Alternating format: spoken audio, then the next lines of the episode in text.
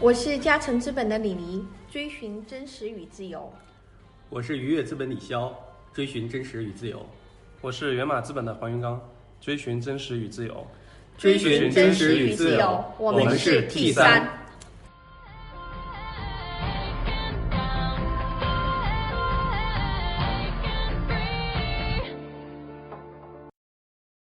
我们今天邀请到了一位很特别的嘉宾哦，他是那个住范儿的创始人刘宪然，大家可以搜索一下公众号，就是住居住的住，范是那个模范的范，儿是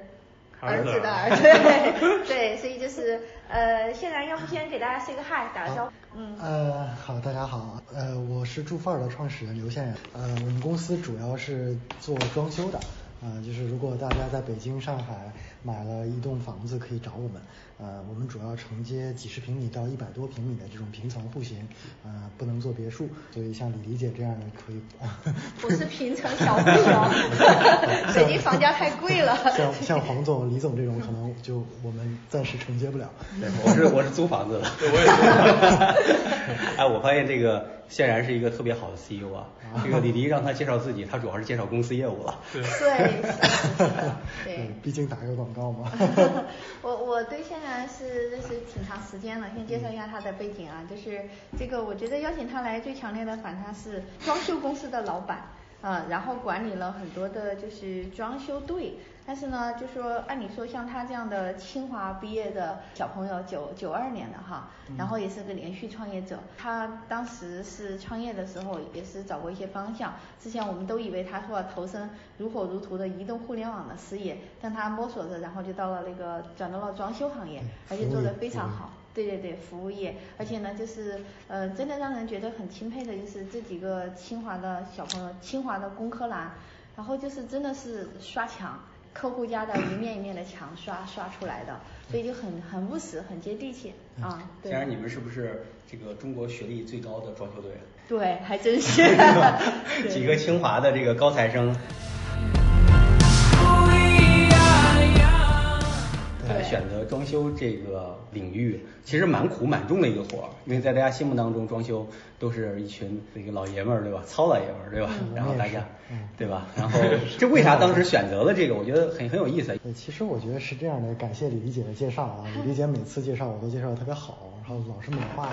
我，我都不好意思了啊。对，我也跟大家简单的做一个我个人经历的自我介绍啊。呃，我是一零年上的大学啊，然后北京长大的，呃，本科是清华大学化学工程系，啊，然后我研究的专业就叫高分子材料。啥意思呢？就是什么塑胶啊，什么塑胶、塑料、橡胶，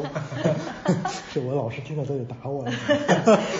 对，这就是我本科学的一些东西，就是跟化学和化学工程相关哦的这些东西，其实不太高大上。翻译的这个再直接和充分一点儿，就是这个本科毕业不好找工作的这个 一些专业，对吧？像我们这个，所以毕业就失业 了。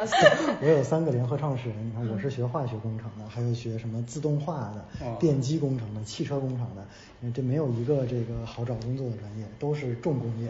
然后都是在上个世纪发展比较好。但是你说现在这个时代，你每年培养这么多人，其实很难让这些人有很好的就业机会和成就感。你要真的想要从事本专业相关的工作，其实往往最对口的还是做科学的研发，就科研类的工作，你还是要泡实验室做数据，然后做很细的一个小的命题的深入的这种研究。嗯，所以坦白来说，就是是真的不好就业。对，那你觉得这几年你自己创业这个经历，是让你加速成长了吗？加速变老？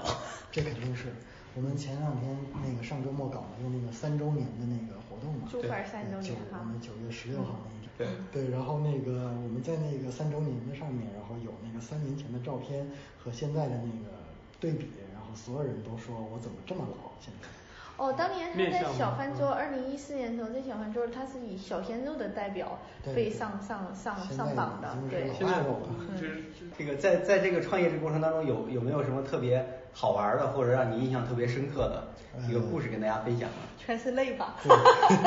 对，全是累，全是累也可以，啊对吧？ 对，对，然后我觉得其实最主要的就是我的创业经历啊，还是在住范儿，就是我现在做的这家公司，我真的就是已经不会去管它叫什么项目，嗯就是那我觉得都是很早期的时候，你做尝试的时候用的词，嗯就是我现在是真的是会认为，就是这是一家公司、一家企业，甚至是一个呃，我觉得就是一个事业，嗯啊，不太会用那种戏谑的东西来说这个事情啊，嗯啊，然后我觉得住范儿的给我整个人的成长，像刚才李总说的，就是确实是非常非常大的，嗯就是大到我觉得有点让很多这种年轻的创业者会畸形式的在成长，就是你的某一些能力，某一些。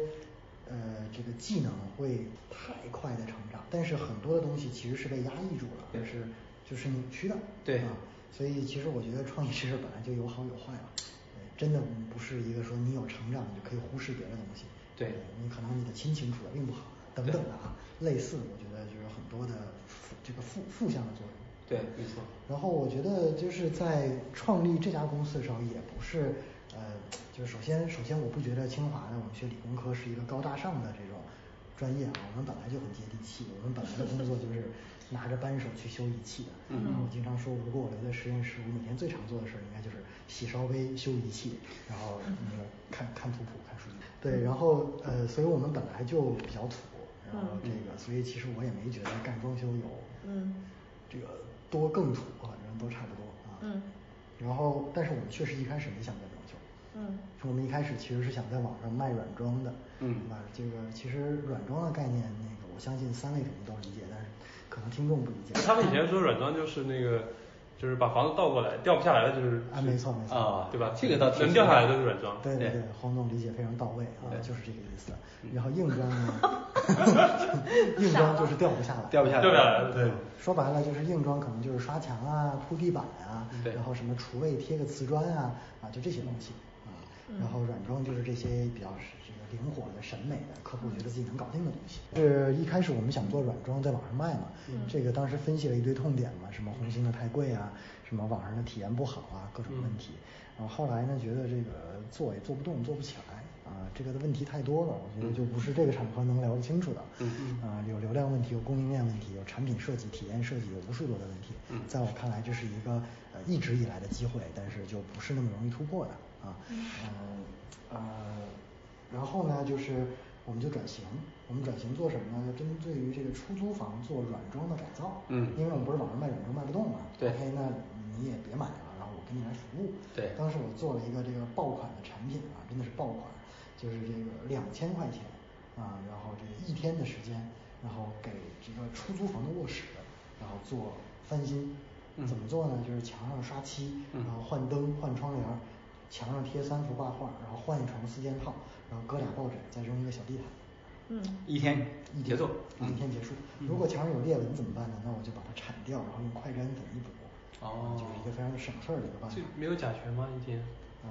黄总这个问题问得非常好啊，这个还真没有那么多甲醛，因为首先我做的东西里面没有很多的木制品，啊，甲醛来源于这个叫胶合板里边的这个酚醛树脂和尿醛树脂， 嗯这个东西挥发化工专业的，嗯这个东西是真正甲醛来源。对你要说涂料，涂料的话，它的挥发物质其实主要是 VOC，嗯啊，这个是有害的。但我们用的都是品牌漆，比如立，当时我们用的都是立邦漆，嗯对嗯所以相对而言其实还好。像什么立邦的净味儿系列之类的，真的是可以做到很快就没有味儿，然后也没有什么甲醛挥发了。嗯剩下您看我们做的什么窗帘、麻布啊，这种灯具啊，什么四件套，这些东西没有污染的。对嗯所以这些东西是正经的，可以一天到晚就住的。对，实际上也是现在是选择了一个呃，其实让人很惊艳的一个产品。对吧，这个产品一天把把你这个墙全部都把你这个重新进行翻新，嗯然后切入了市场，对吧？或者说引爆了市场。其实也没有引爆嘛，嗯因为这个市场真的很难引爆。那应该是局部装新，局部这叫局部翻新是吧？还叫局部装修我。们当时管它叫轻改造，轻改造嗯出租房出租房轻改造，其实轻改造这个原来是似乎没有这个概念的，没有这个服务。没有这个，那算是这个咱们住范儿就第一次提出了或者创新的提出了这样的一个服务。对对。嗯 OK，嗯，对，呃当时在一五年的年底的时候嘛，我们开始尝试做这种业务啊，其实还不到三年的时间。那个时候我们基本上就是你想要什么没什么，要资源没资源，要本事没本事。我们当时在满北京想找一个工人都很难，都是年转呢，我们这个团队里边一个家里边做水管的这个同事啊，到上海找他的姑父，然后再给我们介绍一个北京的朋友，再给我们推荐一个工人。咱们北四环租了一辆车去南五环接了工人，然后再开到工地，早上五点钟出发。你想，我们当时就是就是为了去执行这个项目啊，真的就是我觉得完全没有任何资源和这个能力的情况下，很多人说我是不是清华美院毕业，是不是清华建筑系毕业，还有人谣传我家里面有什么什么关系，我就想说什么关系能让我做装修啊？那中间有没有想到过，呃，其实放弃啊？啊、没有。没有想过。其实我觉得是这样的，就是到我去买药的时候，当时是一六年的一月份嘛。对当时其实我们正好遇到所谓的资本寒冬嘛。对嗯对对对对，就是我其实当时创业的时候没想过我这个天使轮融资会这么困难。嗯啊，人这个创业凑钱嘛，人都没多少钱，都毕业一年左右。对然后这个怎么四个人凑了凑凑了二十万，每个嗯人每个月给自己发三千块钱，很快就会花掉的。对嗯还有各种租金啊、租个车呀、买个材料，很快就没有了。对所以其实当时如果我们要是找不到一个好的业务模式，呃，也就拿不到什么融资，然后我们也就活不下来。对所以当时其实最主要是这个求生欲活下来，嗯然后再说什么这个。嗯，模式不模式什么事儿啊？对反正我是这样一个性格的人嘛，所以我们当时后来做了这个这个这个轻改造，然后还真的拿到了这个第一笔这个天使轮融资。嗯，然后您刚才问这个创业过程中有没有一些有意思的事儿，或者是比较心酸的、痛苦的事儿啊？我觉得有，我觉得那个时候就是一件，嗯在一六年的四月份的时候，啊其实我觉得当时是呃有两公司是有两派的意见的。嗯啊，一派意见是说，嗯，你看我们现在有这些硬装的这个需求和服对务，我们应该试着去承接。对啊，这个是以我主张的。嗯啊，当时公司可能才七八个人吧，不到十个人对，没有一个懂装修的，啊，一个都没有，没有干过设计师的，没有干过工程的，什么对都没有。然后另外一派观点是不，我们不要这么做。我们为什么要这么做呢？如果我们这么做的话，我们怎么去跟装修公司竞争？嗯我们怎么跟那些工长、工头竞争？嗯我们做了那些的话，反而会丢掉我们的特色，嗯丢丢掉我们的标签。我们的特色和标签是什么呢？是出租房，是软装，是轻改造，是快，嗯对吧？你做了那些这些全没了，嗯你做的这些就没有任何的意义。嗯啊，当时我这个我是第一派嘛，啊，我就说不行，这还是得做。啊、嗯然后于是这个住范儿的前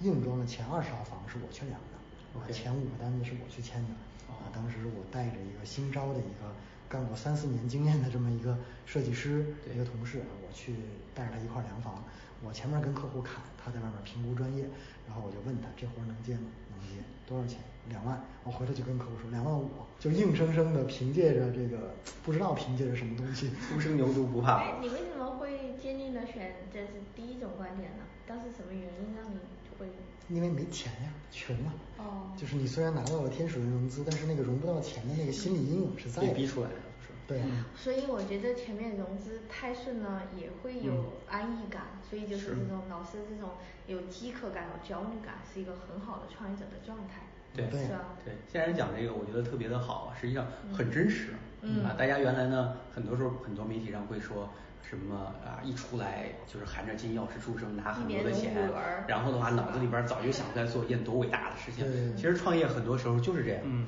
可能你并没有那么多选择，它也没有什么神奇的地方对，你也就干了，被推上去了，就当 CEO 这个位置了。有的时候就是抱着可能要对大家负责任，可能做一件事情不愿意轻易的去放弃对，然后逼着你要活下来，最终也就这样去走了。对嗯，其实很多的时候真的没有那么多的选择，嗯就是你说你现在账上一共就，呃，小几百万块钱，对嗯吧？你一个月有个三四十万的 burn，那你说你六个月之后，如果你还在坚持啊，还没有收入，你的心态是什么样子呢？对吧？你没经历过那个心态，你说我们也不丢掉自己的特色，对吧？对你经历过，你就不会那么说话了，对吧？对所以我觉得做硬装应该是一个必然啊，至少对我对这样的，这是一个最算是比较艰难的决定吗？这个啊，我觉得不是艰难，这个应该是最重要的后果。哎先生，我我我有一个很好奇的问题啊，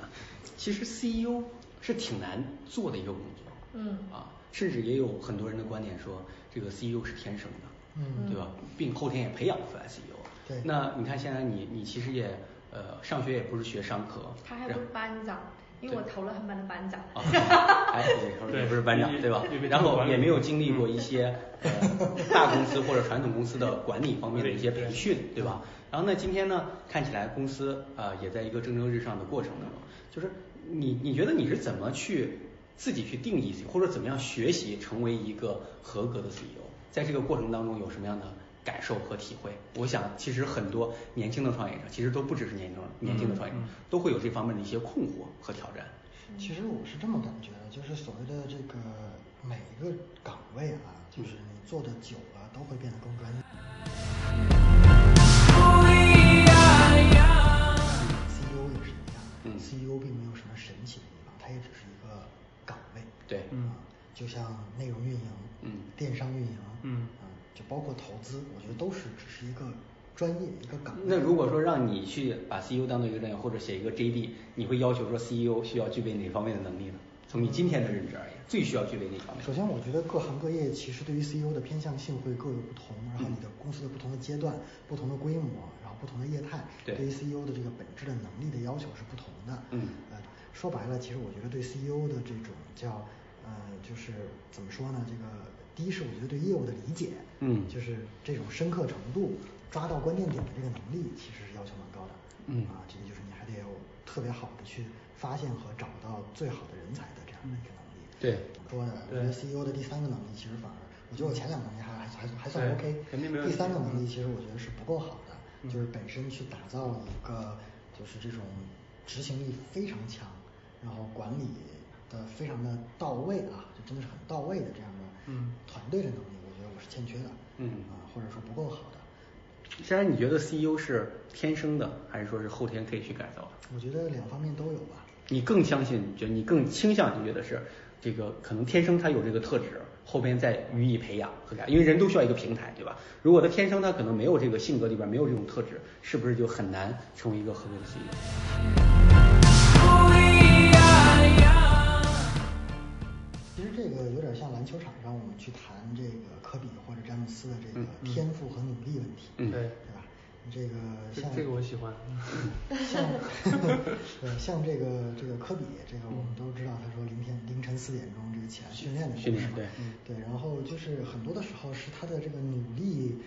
有点掩盖了他的这个天赋之高，嗯其实他是一个天赋和努力都非常非常强的人。对然后像比如说我们谈詹姆斯的时候，可能就会谈他变态的身体天赋，对呃到三十三岁了还可以打满全场，然后对可以怎么一怎么条样龙嗯好羡对对慕对对。但是但是实际上我们可能忽视了他对于自己的身努体力的啊保养和嗯训练的严苛程度。对在我看来这两者都是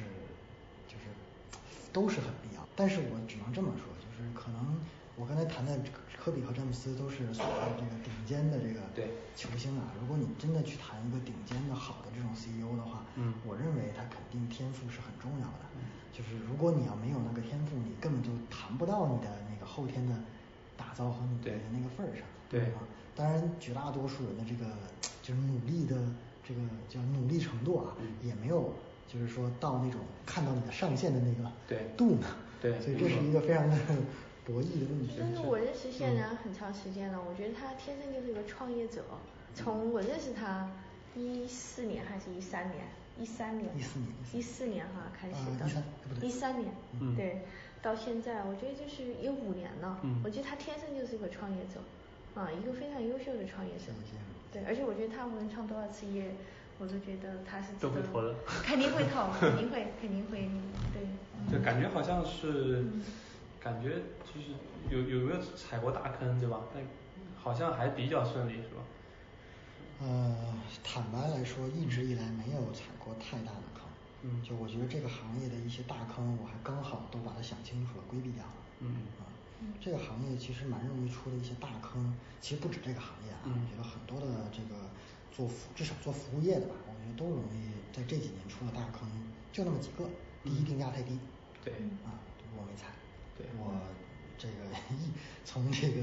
一七年，我说见体系对嘛，钱的然渴后望 这个一七年的年终也做打整装扮产品，对后来一七年的定位九问题九月份就是 CFO 来了，开始算钱算账，发现干一单赔一单，嗯然后定价有问题，然后开始开始搭建全国供应链，然后压利润提定价。然后今年整个，我前两天发了个朋友圈，嗯我说我们已经实现连续两个月净利润在百万级了。嗯啊，这个应该是我马上点个赞。啊不是不是不是 这个应该是我们这个就是叫中低端这个套餐装修的这个行业啊，应该我们我们应该是就是第一个实现的，没错没对，错别人都在亏，对然后我们能实现净利润在百万，连续两个月，我觉得可能还能是连续好几个月，啊，恭喜恭喜，特别不容易。你觉得你运气好吗？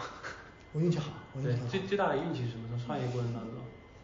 嗯，我觉得一直以来挺多人帮我的，嗯然后一直以来也应该印象最深刻的呢？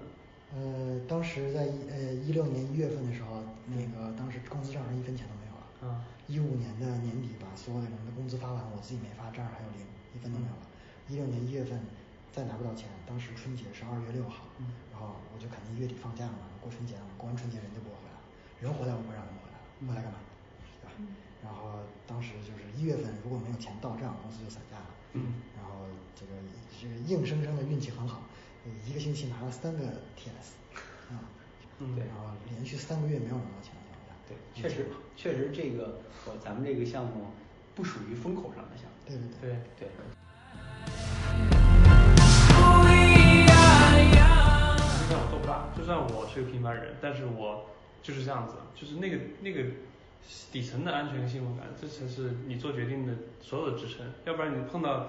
这个选择的时候，要么选择虚荣，要么选择夸大，要么选择更有利的东西。就我觉得是这样，就是这个安全感来自于很多啊，它不是说每个人都能有安全感。对这跟你的家庭环境、成长的教育经历对，然后你对自己的个人实力的评估，就无数东西多多的东西都有关的，对对吧？你觉得小时候你的环境，比如说对你影响最大的是什么呢？就刚刚聊的这个话题，就家庭上面。呃，其实我家里面就是也不是我也不是什么富二代，啊嗯，这个我爸是医生，啊嗯就是但我们在北京长大的，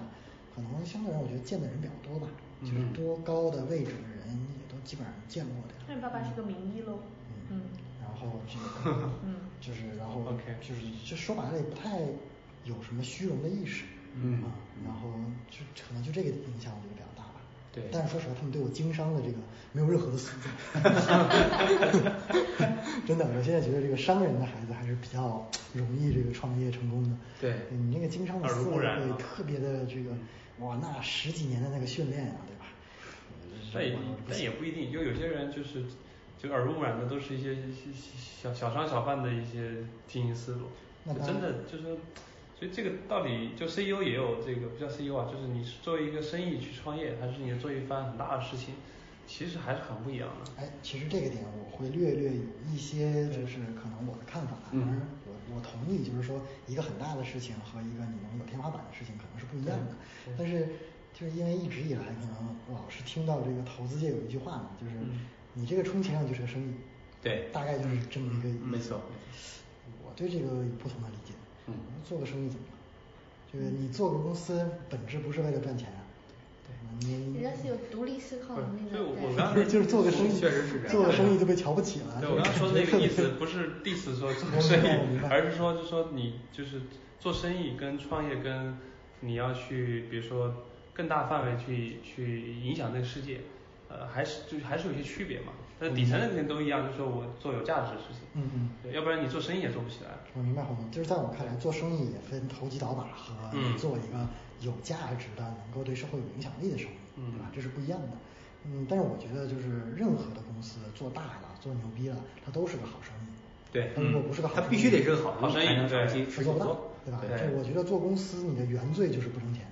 对，啊，对吧？就是不能为你的股好棒啊这东，句就是话不能为你的股东创造价值嗯。我觉得这件事你就是你做不起来就不要做。嗯，这有点像说那个就是就是相当于商业跟慈善到底哪个对社会的价值更大？嗯对，嗯，对，其实商业的效率是比慈善效率高很多，对而且创造价值，比如说每个人都拥有 iPhone，这个的对人们生活的体验的改善，对生活方面的改但善是是苹比果你多么挣钱啊！对啊，它改变了世界，但是它比多挣你去钱。同时也捐挣钱要好。嗯对，没错对，这你个你上市以后绝对是巴菲特半夜最喜欢的企业家， 对吧？巴菲特就说这个最喜欢企业家就是把股东利益放在第一位的，巴菲特而且也还挣钱的生意，而且他还喜欢投消费，而且喜嗯欢投 long term 的消费，对吧？但巴菲特说需要护城河很深的。对啊我们所以希望打造出一个护城河很深。对，都是八爷爷喜欢的份儿。对吧？还还问你什么时候把钱捐出来，就是先赚到钱再做慈善，肯定对是顺序是对的。很多人这个企业做到差不多就开始去捐钱，但有的人确实是发自内心去捐钱，这也很好。有些人是捐点钱捞点名声，这个也哎反正这个目的也有不一样的。还是平凡人做平凡事，对 说不定不平凡。而且就是你在什么样的位置，你会怎么去考虑这个问题？在我看来，就是互联网跟互联网没有任何关系啊，嗯就是关系重要的是这个商业的本质是什么，嗯它的规律是什么，重点是什么，嗯，就这个东西是核心，它不是别的东西，是互联网是核心，或不是互联网核心，传统是好的，非常的不是好，我觉得这个都没有任何的那个讨论价值。对，其实很多人可能很容易掉进去的一个坑，就是特别是在产业互联网这个领域里边儿，呃，是高估了互联网在里边儿扮演的角色，低估了本身这个事情的复杂程度。对，大家就想说，我用技术、用互联网就可以非常容易的来去改变的这个行业的东西，其实很多时候是很难的。它最终本质你该干啥还是干啥，对不对？你可以这个通过很多的方式来去优化，然后这个重新梳理流程，用更新的产品或什么的形态，但是它这个你就是建房子的，就是建房子的。对到本质还是建房子，房子得建得牢固，对吧？你是一个举个例子，产品或者品牌电商，最终你得产品做得好，大家买你的衣服愿意买，经久耐穿、时尚，对吧？他不会因为说你在互联网上卖个东西，大家觉得哎，互联网上买的衣服我穿一水就可以了，这是不可能的事情。就是思维方法上可以借鉴一下，对，事情本身还是要扎实落下去。对，但我觉得这份儿还是有结构化的这样一个嗯创新或者是优化，对整个行业就是第一是流量的获取，就是说它是嗯通过微信号就是达到了同行的四分之一或者五分之一，而且还有进一步优化空间。第二就是说对这个工地和工人的管理，我觉得还是通过系统这样一个就是这样一个嗯方式，达到了规模化的这样一个可以规模化的可以看管理工地这样一个进程。这是我觉得就是现在他们团队从这个就是这么一个刚刚毕业没有任何工作经验的这么一个九零后的团队做导购，然后呢做刷墙，然后一步步做局部装修，然后再到就是硬装这么硬核儿的这么一个行业服务业啃下来，而且难能可贵就是。他这么有耐心，这么就是坚韧，而且就是那么有决心的想要做这个行业做下 继续去。 夸，对， 李李李是最终做总结，做总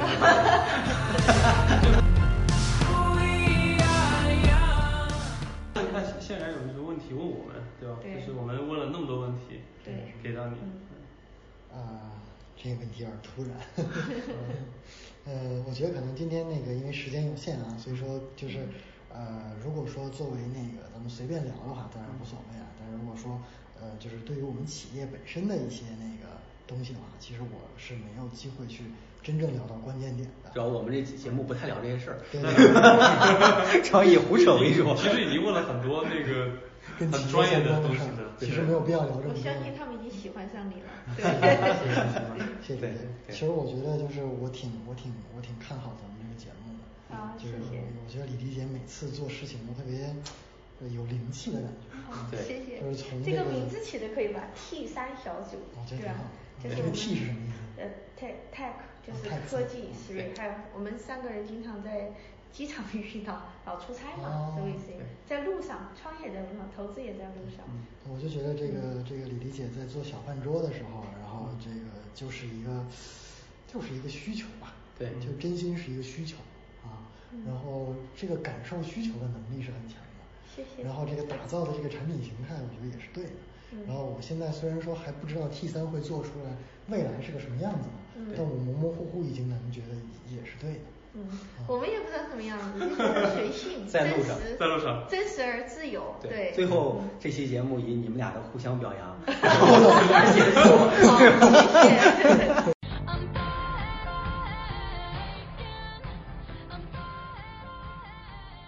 我是嘉诚资本的李黎，追寻真实与自由。我是愉悦资本李潇，追寻真实与自由，我是源码资本的黄云刚，追寻真实与自由。追寻真实与自由，我们是 T 三。